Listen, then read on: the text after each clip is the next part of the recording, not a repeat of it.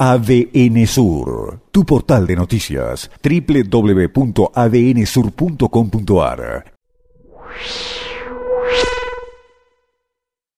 Quiero poner en foco algunos datos eh, vinculados al impacto de la pandemia, toda la crisis que ha atravesado el mundo a raíz del coronavirus sobre la economía eh, regional, en lo que tiene que ver con la actividad petrolera. Eh, particularmente un monto de 82 millones eh, de dólares, 84 millones de dólares en total que la provincia de Chubut este año, entre enero y julio, ha recibido al menos frente a igual periodo eh, del año pasado. Esto explicado por la caída de los precios, por la menor actividad, fundamentalmente por la caída de precios y un retroceso del 4%, además en la producción de petróleo prácticamente 5.700 millones de pesos, tomando un tipo de cambio de un modo muy conservador. Fíjate que este número coincide, supera en parte a una masa salarial. 5.200 millones de pesos este año, la masa salarial eh, completa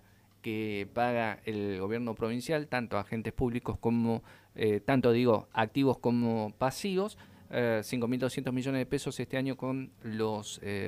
retroactivos que se terminaron de incorporar, en otros casos se sigue adeudando todavía esos reajustes, pero lo que estamos tratando de reflejar es que por la menor actividad petrolera, por un precio que este año eh, tiene un promedio del orden de los 35 a 37 dólares eh, por barril frente a los 57 eh, que promedió el año pasado, termina explicando en gran parte al menos una de las tres masas salariales que están acumuladas como deuda en este momento eh, frente a los agentes eh, públicos provinciales. La alternativa para esto, lo que se conoce hasta aquí, lo que trasciende, ahora seguramente tendremos algunos detalles más, salir a tomar nueva deuda para tratar de achicar la deuda salarial de tres meses más el medio aguinaldo que eh, mantiene el gobierno provincial con los agentes públicos eh, provinciales. La única alternativa que aparece hasta aquí es tomar deuda, si quisiera poner al día todo lo que debe las tres masas salariales más el medio aguinaldo, necesitaría un préstamo de 17.500 millones de pesos en total. Es eh, difícil imaginar que se pueda conseguir esa masa, pero bueno, eh, se está parcializando por sectores, por caso el Poder Judicial que está buscando, está saliendo a buscar su propio crédito por 300, 400 millones de pesos para al menos achicar una eh, de las masas salariales que está adeudando con su sector. Y la otra alternativa será esperar a que el precio del petróleo se siga recuperando, que de alguna forma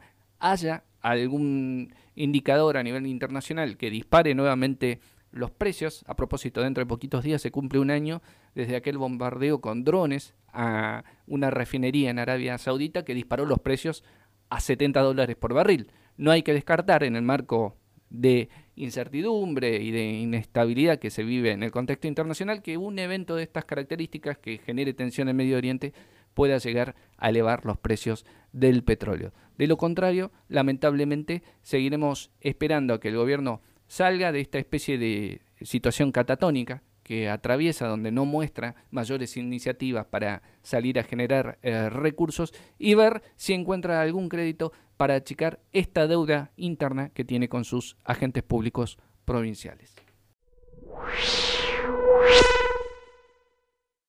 ADN Sur, tu portal de noticias, www.adnsur.com.ar